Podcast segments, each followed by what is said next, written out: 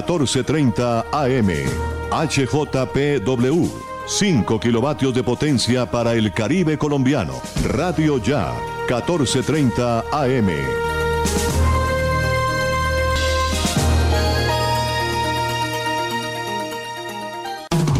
Radio Ya. La radio de tu ciudad.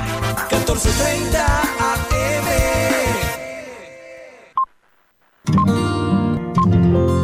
El siguiente programa es responsabilidad de sus realizadores.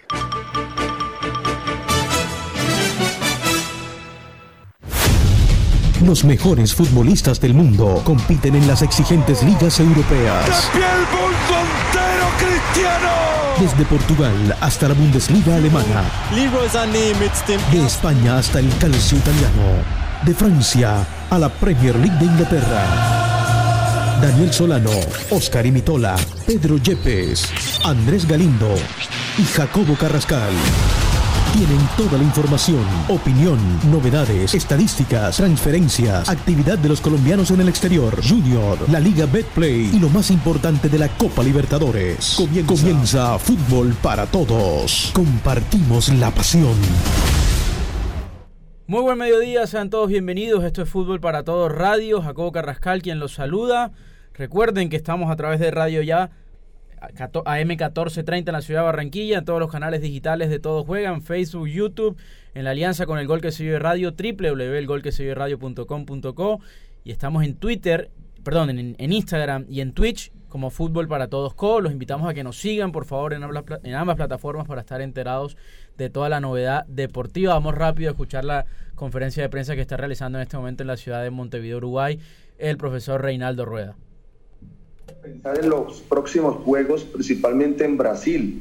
Esa tarea usted la podrá hacer previo al partido, en el camerino, en el banco, en el hotel, pero en la cancha va a delegar esa tarea en algún líder para que también hable con sus compañeros en el transcurso del partido frente a Uruguay, de concentrarse al 100% en ese juego y no pensar en Brasil.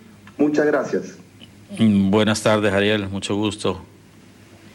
Eh, Indudablemente, eh, creo que hay una buena receptividad eh, en esta primera reunión que eh, tuvimos.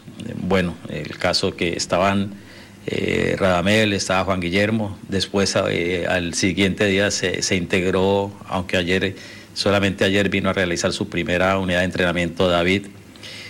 son líderes importantes, hombres maduros, hombres que han recorrido, hombres que han jugado ya clasificatorias, que saben lo difícil que es esto, eh, que saben la importancia de focalizar la atención en cada juego. Y va a ser muy importante tanto lo que ellos hagan eh, en, esta unidad de entrenamiento que tenemos hoy, como lo que hagan mañana eh, previo al juego en, el, en el camerino. En el intermedio ellos, sus conceptos van a ser valiosísimos, porque cuando, como les digo yo, cuando ustedes lo dicen, seguro que, esa, esa, esa, mentalización es, es, más, es como más fiable, más directa y se hacen caso entre ellos. Eh, y aparte de que el gran respeto y la gran eh, eh, credibilidad de ascendencia que hay sobre, sobre estos tres líderes positivos que tenemos en este momento, además de otros líderes que, que, que a pesar de ser jóvenes han asumido también ese rol. Profe Reinaldo. Escuchábamos un poco ahí de la, de la rueda de prensa de Reinaldo Rueda de cara a lo que será el partido de mañana. Recuerden sobre las 6 de la tarde que estaremos visitando Uruguay. Hoy sobre las 4 de la tarde, hora colombiana, se estará realizando el último entrenamiento de cara a ese partido. Vamos a estar pendientes a lo que se pueda filtrar con respecto a posibles formaciones y, y hombres para enfrentar a, mm, Um, Uruguay el día de mañana. Me acompaña como siempre Oscar Imitola, Daniel Solano, Andrés Felipe Galindo, Pedro Yepes y Jorge Pérez Castro en la operación técnica. Le doy paso a mis compañeros para empezar a debatir sobre lo que va a ser bueno este partido. Eh, también tenemos partido de semifinal de la UEFA National League. Em, y bueno, y, muchísima información de cara a lo que va a ser el comienzo de esta nueva triple fecha en las eliminatorias al Mundial Qatar 2022. Muchachos, ¿cómo están? Buen mediodía. Hola Jacobo, Daniel, compañeros, oyentes, un saludo para todos. Em, acá estaba pensando y, viendo la última formación que paró ayer Reinaldo Rueda en el entrenamiento en, Bogotá antes de seguir a Montevideo. Más tarde la, vamos a ir dando, pero de antemano a mí no me gustó y espero que ese no sea el planteamiento de Reinaldo para el partido de mañana. Siento que es un planteo timorato, muy conservador. Y yo, como ya lo he venido manifestando en los últimos días, siento que a este Uruguay se le puede jugar bien se le puede ganar. Así que esperemos que el planteo que, que por lo menos para ayer el profesor no, no sea el que vaya a utilizar mañana. Hola Jacobo, ¿cómo estás? Un saludo para ti, mis compañeros y todos los oyentes. Em, yo me doy cuenta de que le están dando mucha importancia al juego aéreo en este partido frente a Uruguay. Y yo creo que Colombia tiene que, apostarle no solo al juego aéreo y no solo a pensar en que Uruguay, em, ya lo conocemos, sí, tiene tiene muy buen juego aéreo, pero es que no podemos solamente pensar en eso y a parar a un 11 en la cancha solamente pensando en el juego aéreo, sino también en lo que, va a ser el resto del partido. Pedro, ¿cómo estás? Hola, ¿cómo estás? Un saludo a ti, a mis compañeros, a la audiencia. La verdad sí opino mucho, mucho como Oscar, creo que la alineación que se, se planteó, con la que trabajó Reinaldo este último día, un poco defensiva, cuidadosa, yo creo que se vio bien a la selección en un contexto diferente, obviamente, contra Chile, una selección más ofensiva que propuso juego, o que en su intención desde la titular fue esa. Esperemos que esto sean solo pruebas, porque la verdad no, me gustaría ir a, Uruguay, por más de que los resultados ya no han sido buenos con, con esa idea desde un principio demasiado conservadora. Pipe, ¿cómo estás? Buen miércoles. Pipe. Pipe. Pipe está. Creo que está, Perdón, ahora sí. Ahí estamos. Buenas tardes, Jacobo, para ti, para Pedro, para todos los oyentes y mis compañeros. Eh, me gustó lo poco que escuché de la rueda de prensa de Reinaldo. Creo que hay líderes naturales y espero que saquen la casta en esta triple fecha. Que lo venimos diciendo, en esta triple fecha se define muy buena parte de las eliminatorias y los equipos que van a tener serias intenciones de entrar en el Mundial de Qatar 2022. Yo no estoy tan de acuerdo con lo que decían mis compañeros en cuanto a alineación que para ayer. A mí me parece que es de corte defensivo, pero eh, tampoco creo que sea que tenga miedo de lo que puede hacer Uruguay. No, uno no puede dejar a un lado la potencia aérea que tiene Uruguay, además que va a jugar de local. Es el primer partido de esta triple fecha y además de eso, para los uruguayos es el partido más accesible de los tres que van a jugar. Entonces yo creo que eso no se puede dejar de lado y no me parece que sea un planteamiento tan defensivo y tan timorato como he posado a mis compañeros. Tenemos a mano los otros rivales de Uruguay en esta triple fecha. Sí, va a Argentina y Brasil. Claro, sí. Es el partido a ganar, sin duda, este. Y, sin duda es que es verdad lo, que plantea Pipe, que van a salir a comerse la cancha y a tratar de buscar los tres puntos pero yo siento que las últimas veces que hemos salido con planteos, por así, por así decirlo, tan conservadores, tampoco es que nos, haya ido bien contra equipos que supuestamente son superiores a nosotros. Recuerdo eh, en el Mundial 2018 con Inglaterra, el partido para mí más importante que tuvimos, que, que, hemos tenido en nuestra historia, que Peckerman salió inventando, porque fue un invento, y salió con tres volantes de las mismas características de marca, y así no fue. Entonces yo creo que no es necesario cambiar tanto dependiendo del rival. Si alguno me ayuda, quiero que repasemos eh, un poquito más adelante cómo salió Reinaldo contra Uruguay en la Copa América. Quiero que revisemos ese partido que se jugó hace relativamente poco. Em, hay, un, hay un posible 11 de Uruguay. Hay un posible 11 de Uruguay. Eh, me gustaría darlo y, lo comentamos un poco. Con Fernando Muslera en el arco, Naitan Nández, Jiménez, Godín, eh, Matías Viña, Federico Valverde, Rodrigo Betancourt, Matías Vecino, de Rascaeta, Suárez y Cavani. Jacobo, ese equipo que acabas de decir es exactamente el mismo que jugó contra Colombia en la Copa América. Exactamente los mismos 11. De seguro va a ser ese. Sí, sí. y el equipo que, jugó eh, ese partido para Colombia, que lo pedías, acá lo tengo. Sí. David Ospina, Daniel Muñoz, Jerry Mina y Davinson Sánchez, que es es lo que probó, tengo entendido que va por ahí Reinaldo Rueda. Sí. William Tecillo de lateral izquierdo, en el medio jugaron Gustavo Cuellar con Wilmar Barrios y jugaron Luis Díaz, Muriel, Rafael Santos Borré, todos detrás, Rafael Santos Borré por la derecha ese partido, sí. todos detrás de Dubán Zapata. Ese partido no estuvo Mateus por lesión, Mateus se lesionó en la Copa y no lo jugó ese partido. Uruguay, al igual que Colombia, también eh, la apuesta a los tres volantes defensivos le ha puesto los tres volantes defensivos, mientras que tiene a de Rascaeta de 10 y pues a los 2-9 Colombia ahí sí cambia un poquito, pues lo que probó Rueda ayer fue Álvarez Balanta, Barrios, Uribe y adelante a Cuadrado, Dubán Zapata de 9 y Díaz por la otra banda. Creo que se va a terminar dando eh, de lo que hablábamos ayer, de que eh, sería una buena idea, o bueno, por lo menos algo, una alternativa que tiene Reinaldo Rueda, de poner a Duan Zapata los primeros minutos, generar ese supuesto desgaste, que la verdad yo no, yo no creo mucho en eso, pero bueno, hay algunos que sí, generar ese supuesto desgaste en la, en la defensa uruguaya y después sí en el, en el segundo tiempo, cuando ya se genere ese cansancio, intentar con Falcao, con Roger. Entonces creo que se va a terminar dando eso, creo que Duan va a ser el titular mañana. Y tal vez por ahí, por ahí Rueda tal vez piense que que Falcao es ese jugador que puede cambiar la cara en un segundo tiempo y por eso lo puede que lo deje para, para después y no tirarlo, no tirar toda la toda la banda desde un principio, por decirlo así. Pipe. Yo creo que Falcao va a ser titular en los partidos en Barranquilla. Eh, creo que su momento actual en el Rayo Vallecano lo validan como, como el, el reemplazante natural de Miguel Ángel Borja, que para mí era el 9 de la selección y que no va a estar por lesión. Ahora, yo creo que la inclusión de un jugador como Álvarez Balanta y jugar con tres volantes ahí en, la, en, una primera línea de mediocampistas, yo creo que eso puede ayudarle a Cuadrado, sobre todo, y a Luis Díaz a tener menos responsabilidad defensiva. O sea, yo, yo, creo que la apuesta de Reinaldo Rueda, en, digamos, en ataque, yo creo que va por ese lado. Y además Cuadrado, que se ha convertido en la selección, pues es ultra polifuncional. Pero pero en la Copa América, por ejemplo, se le vio con un tinte de armador de juego, de creador ofensivo, que a mí personalmente me gustó y creo que también es la apuesta de tenerlo a él más liberado para que sea el asistidor de Luis Díaz, eh, que es el jugador más picante que tenemos, y por supuesto Juan Zapata, que espero que tenga su, digamos, su partido o su primer gran partido en la selección, o tal vez el segundo, con ese de Argentina en la Copa América hace dos años. A mí me preocupa eso precisamente que tú nombras, Pipe, lo de la creación del juego, porque en el mediocampo, si bien revisamos Álvarez Balanta e Ibarrio, son jugadores que, que no están acostumbrados a sacar a su equipo, sino que lo hacen otros. Y sin tener a Juanfer Quintero, eh, tal vez puede que esa sea una falencia que, que, vaya a tener Colombia el día de mañana, me parece a mí, si sale con la formación que probó. Tal vez, tal vez podemos equivocarnos y tal vez es un poco, digamos, defensiva la formación.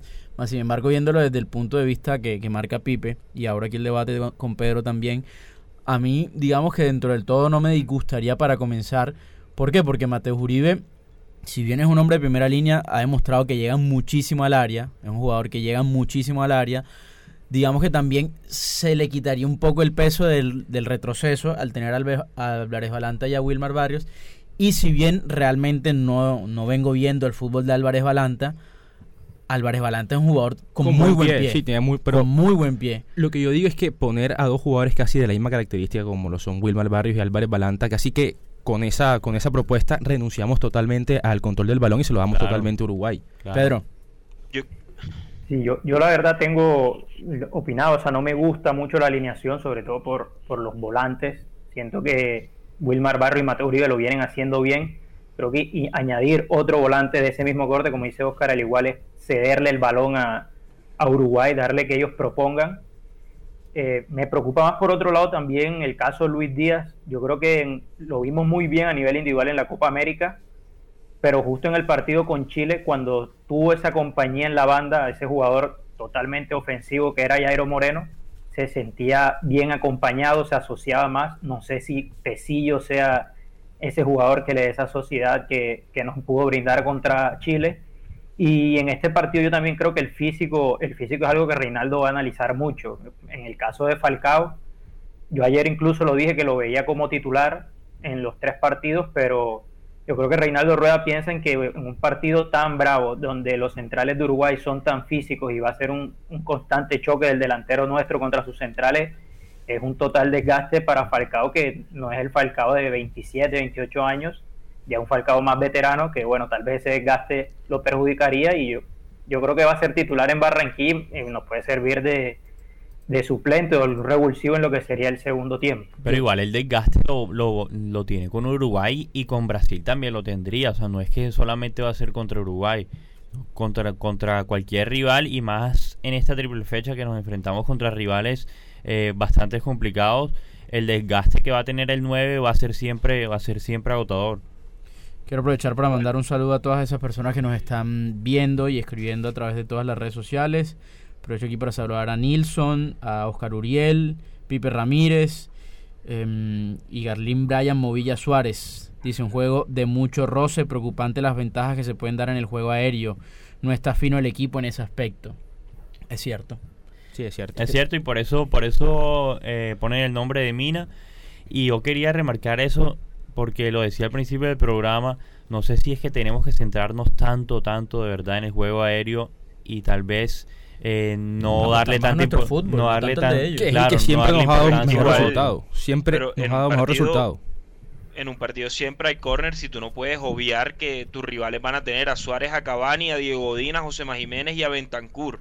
Todos por encima de la media de estatura colombiana y todos buenos cabeceadores. O sea, yo creo que no puedes obviar eso y salir con o sea, pero no hay que no hay que obviarlo Pipe pero pero tampoco tienes que condicionar tanto tu planteamiento. O sea tampoco tiene tampoco tiene tiene que ser esa la única arma o la única respuesta que puede tener Uruguay y por eso condicionar tu, planteamiento y tratar de, pararte con, con un sistema defensivo ubicado casi que en, tu arco, porque si a ver, si metes a Wilmar Barrios, a Álvarez Balanta, a Mina, a dos laterales que, no suben nunca al ataque, porque Medina y Tecillo son de quedarse, la única arma ofensiva que puedes tener adelante es la invención de Luis Díaz de cuadrado, algún arrebato de Mateo Uribe y la fuerza y la carrocería de Juan Zapata, más nada.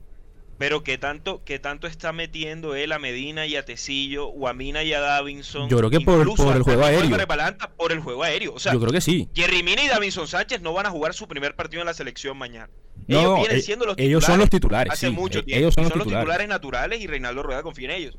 Estefan Medina se pelea el puesto para mí de manera merecida con Daniel Muñoz. No, pero para Pipe, el titular es Muñoz. por encima de él. No, no. Pero para mí Estefan Medina está por encima de Muñoz. pero, Muñoz no es Pero para Rueda el titular es Muñoz. Yo no estoy seguro de eso. No, estoy seguro de eso. Y además tienes que tener en la balanza de que Colombia va a jugar de que Colombia va a jugar tres partidos en, en ocho días. Entonces, no, no, no puedes, digamos, sacar eso de la ecuación. O sea, algo tiene que rotar. El, el 9 de la selección no es Duban Zapata. Y lo más probable es que mañana salga de titular.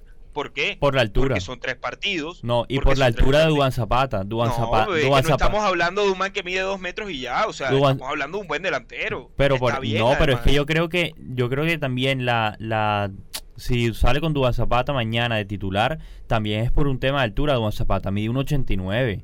O sea, claro, si, y lo pones por probablemente sea mejor cabeceador que Dubán. Defensivo no. Piénsalo de esa manera.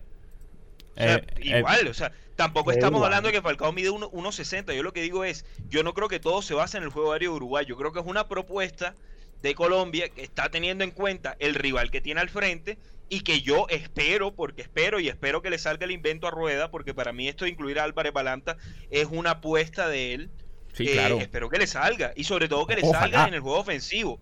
A mí me parece que Álvarez Balanta te da, no solamente quite, sino que te da buena salida con el buen pie que tiene.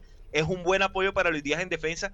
Y por lo que yo he visto de él en Brujas y lo que vi de él en River, él se manda bien al ataque. Se manda bien. O sea, puede ser una, muy, una muy buena dupla con Luis Díaz teniendo en cuenta que Tecillo se va a quedar atrás. ojalá, sea, eh, ojalá sea como tú dices, Pipe, la verdad. O sea, ojalá sea que pase por algo más del planteamiento y que no se estén centrando solamente en el juego aéreo, porque es que si, si es así, en verdad estamos cometiendo un grave error.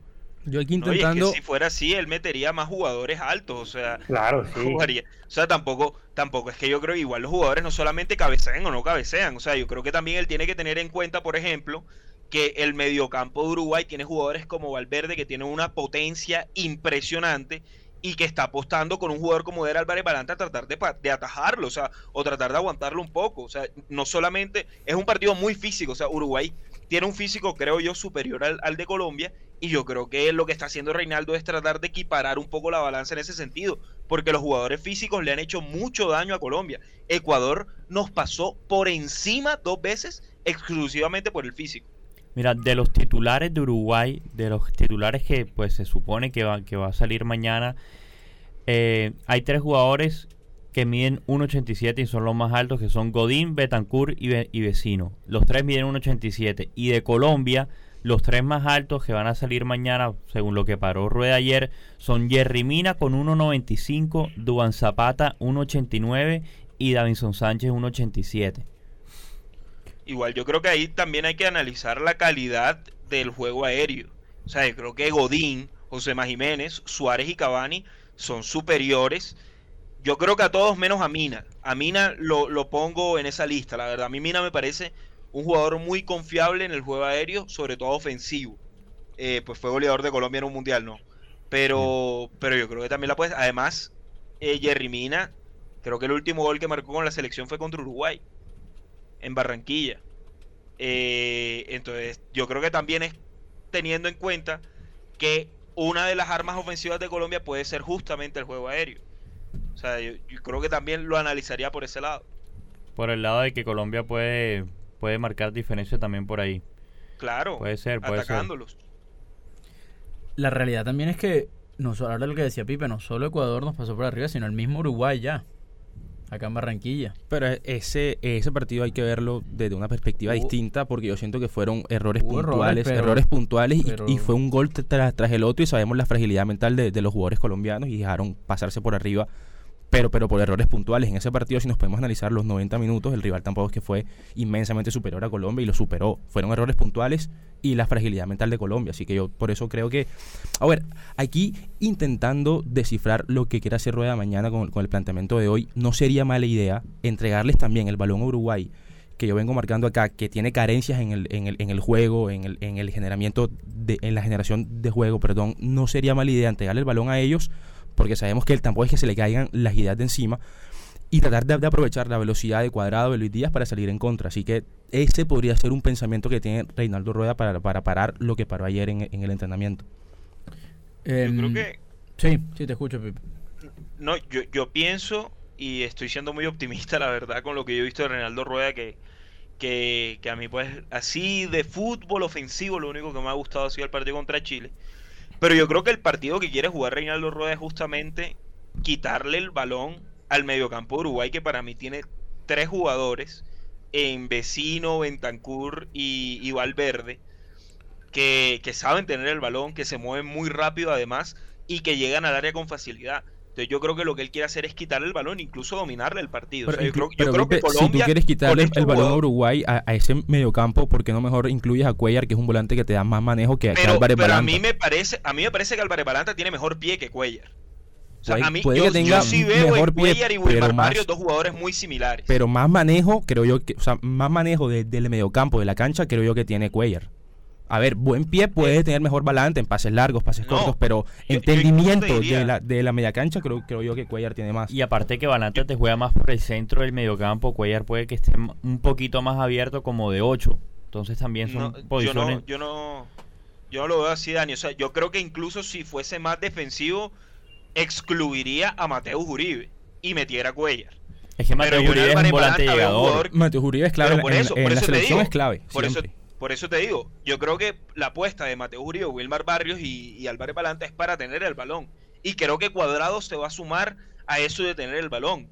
Y las armas ofensivas serán, estarán depositadas en, en Luis Díaz y Dubán Zapata, que creo que lo que está apostando teniendo a, Medina y a Tecillo es justamente poder liberarlos un poquito más. Poder liberarlos un poco y que estén más frescos a la hora de atacar.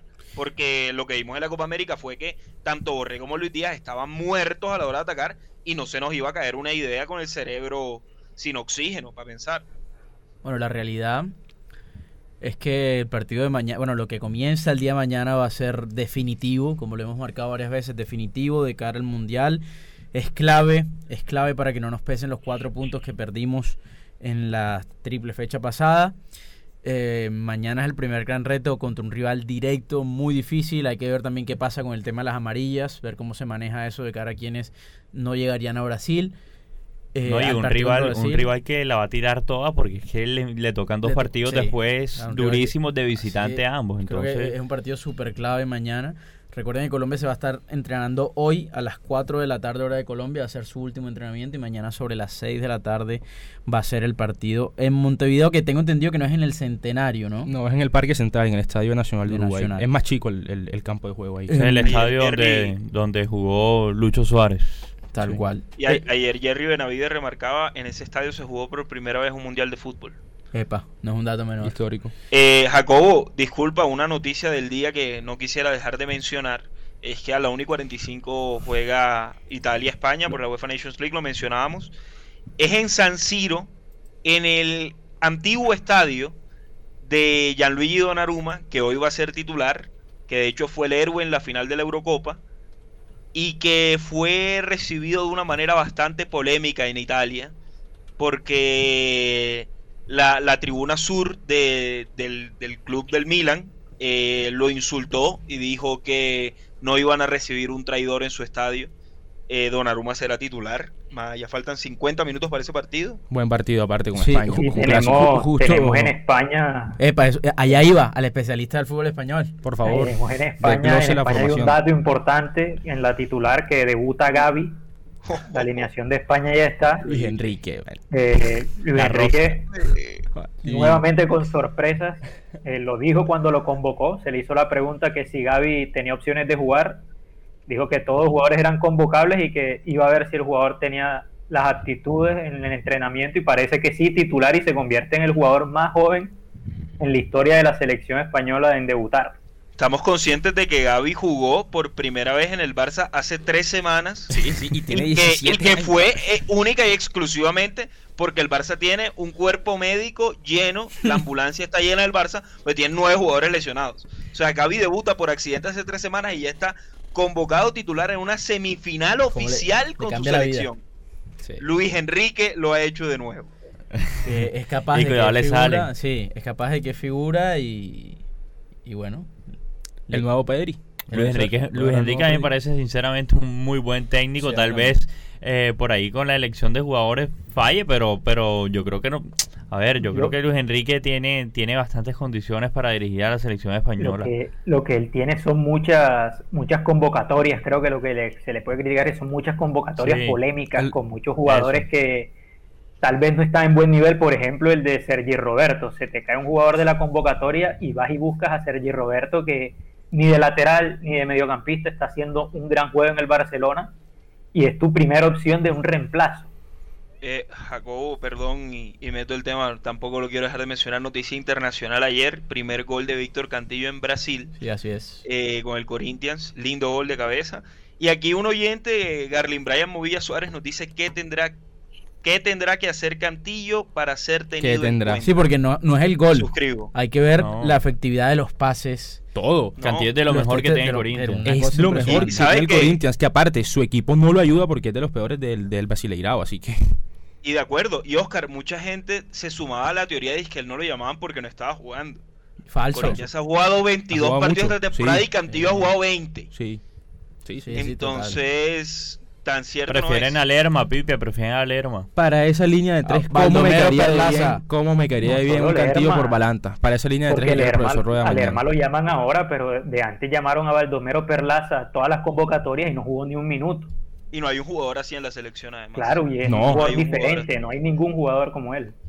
Y además, yo me gustaría también mencionar que Jefferson Lerma sí estuvo ya en un mundial, fue tenido en cuenta incluso también para, para la Copa América y se terminó cayendo último minuto.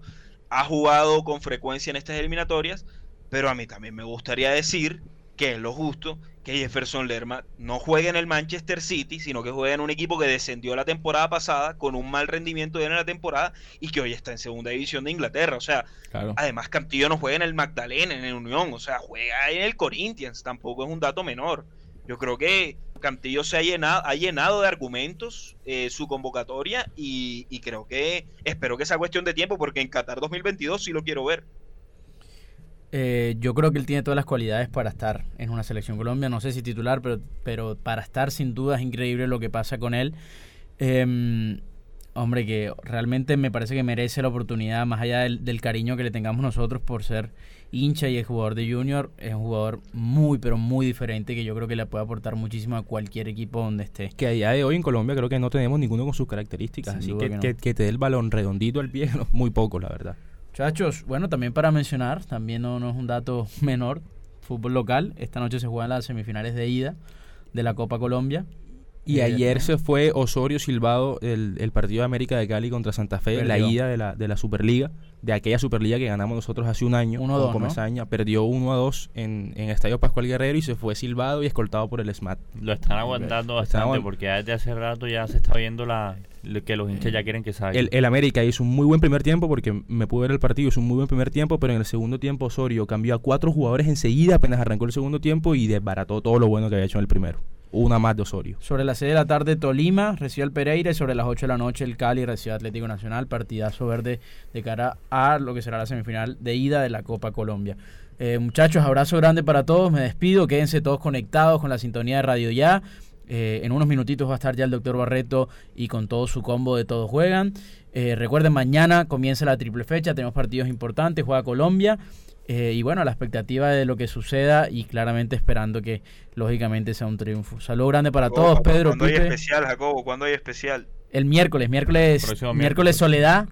Miércoles 13 tenemos especial, eh, luego las dos primeras fechas y de cara a lo que será la última.